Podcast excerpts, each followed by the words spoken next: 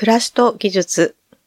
こんにちは、プレンテキストの加野恵子です。このポッドキャストでは、暮らしと技術にまつわること、日々の生活と小売業、育児、ものづくり、教育などなど、様々なテーマで、IT 小売業ライターの加野恵子がお話しします。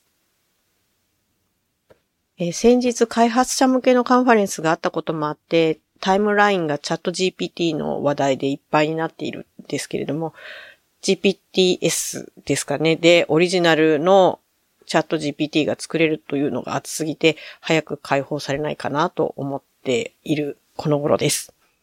えー今回はそんなわけで、えーチャット GPT や Notion を使って生活で使うアプリを作ってみたよというですね、お話をしたいなと思います。えー3月ぐらいでしたでしょうか。チャット GPT でアプリを作ってみました。えっ、とですね、授乳時間を予測するというアプリです。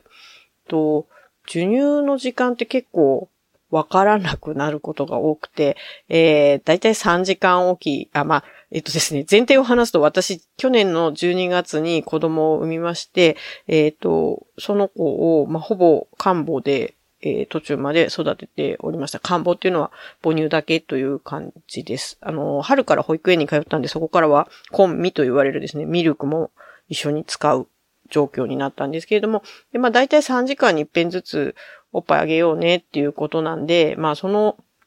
時間を計算しつつ生活をする感じになるわけですね。まあ今おっぱいあげたら次は3時間後だ、その次はまた3時間後だっていうので、計算するのがなかなか大変です。で、逆に、あの、夜7時に予定があるから、そこから遡って、じゃあ3時間前、3時間前、3時間前におっぱいあげるといいよねっていう時も、それ計算するのが結構大変だったんですね。授乳期って頭はぼーっとしてるし、まあ元よりそんなに計算が得意な方ではないので。なので、ちょっとその二つを計算するようなアプリを作りたいなというふうに前々から思っていたんですね。で、あの、まあ、そもそもその授乳時間を予測するアプリっていうのを世間にあるのかなと思ったらそういうのも存在していなかったので、えー、なんとかしたいなと思ってたんですけれども、えーね、チャット GPT が当時、まあ、登場し始めた頃で、えー、なんでしょう、コードを書くののアドバイスだとかもしてくれるよということだったんで、おおやってみようじゃないかということで、やってみましたところ、結構スラスラっと、あの、コードを書いてくれまして、えー、どういうプロンプトを与えたのかっていうと、えー以下のような授乳時間管理のためのウェブアプリを作りたいと思っています。コードを示してください。えユーザーはフォームから以下の情報を入力して送信します。1、授乳のスタート時間2、授乳間隔、時間。入力された情報に従ってその日の何時に次回以降の授乳時間が来るのかを示す。例えば、1、授乳のスタート時間が9時で授乳間隔が3時間であれば画面には12時、3時、6時、9時、12時と表示されます。できればバーチカルなカレンダー上に表示されるのが好ましいです。というような、まあ、雑な指示を書いてみたところ、ちゃんとですね、あのコードを書いてくれまして、じゃあ動くのかなと思ってブラウザーで開いてみたら動いたと。で、あの、そのコードをどっかのホスティングサービスに置こうかなと思って置いてみたら、まあ普通にあの、ウェブアプリとして使えるような状態になりまして、えー、81タイム、パイタイムという名前なんですけども、一応名前をつけて、えっ、と、公開までしてみました。あの、すごく、なんだろう、あー動くものを自分で作れるっていうのは本当に面白いなと思った次第です。ちなみにコードの中身は全然私は分かっていません。え JS ですか？を使っているようだくらいの認識です。えー、ね、あの、6年前に娘を出産してるんですけど、その時からこういうものがあったらいいなって思っていたので、それが、えっ、と、チャット GPT のおかげで作れたっていうのは、とても面白いことだなというふうに、えー興奮したというのが去年の、去年じゃないですね、今年の3月ぐらいのことですね。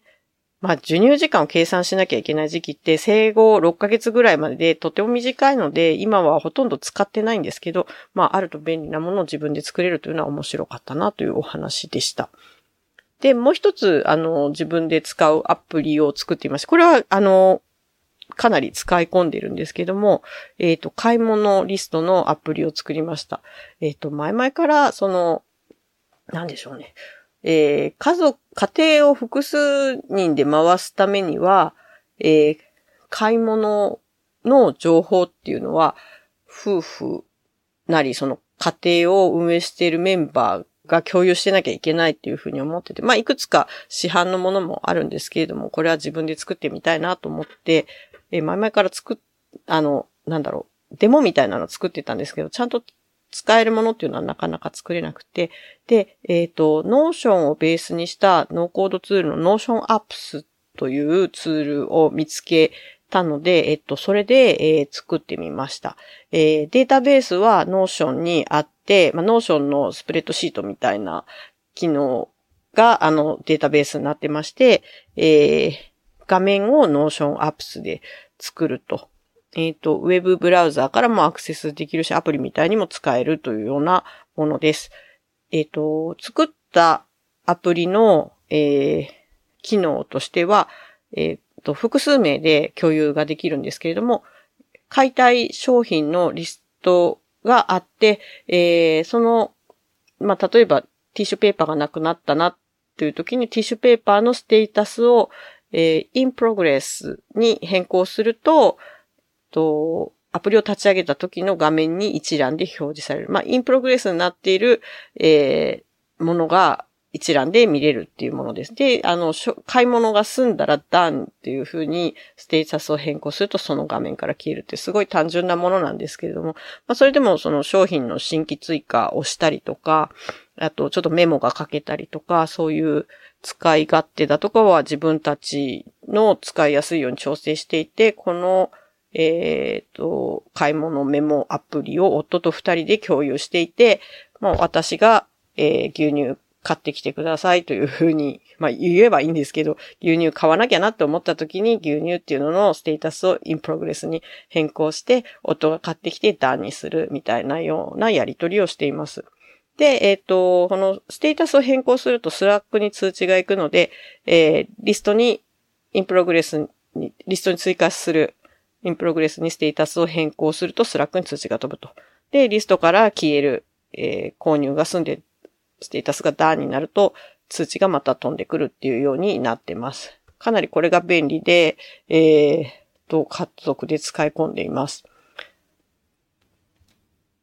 ノーコードツールでこれだけ動くものが作れるっていうのは本当に便利だなと思っています。今追加したいなと思っている機能は、えー、夫に共有、情報を共有しなくてもいいものも追加したいなという画面に表示、自分だけに表示される、えー、リストを作りたいなとも思っています。例えば仕事で使うものとか化粧品とか別に他の家族に買ってきてもらわなくていいもの、いい買い物っていうのはたくさんあるんですけれども、その個人の買い物リストも、えー、他の人に見えない状況で買い物リストの中に表示されるようになるといいかなっていう感じです。 Notion Apps の仕様も、あの、徐々にアップデートされているみたいなんで、少し工夫すればその機能も追加できるんじゃないかなと思っています。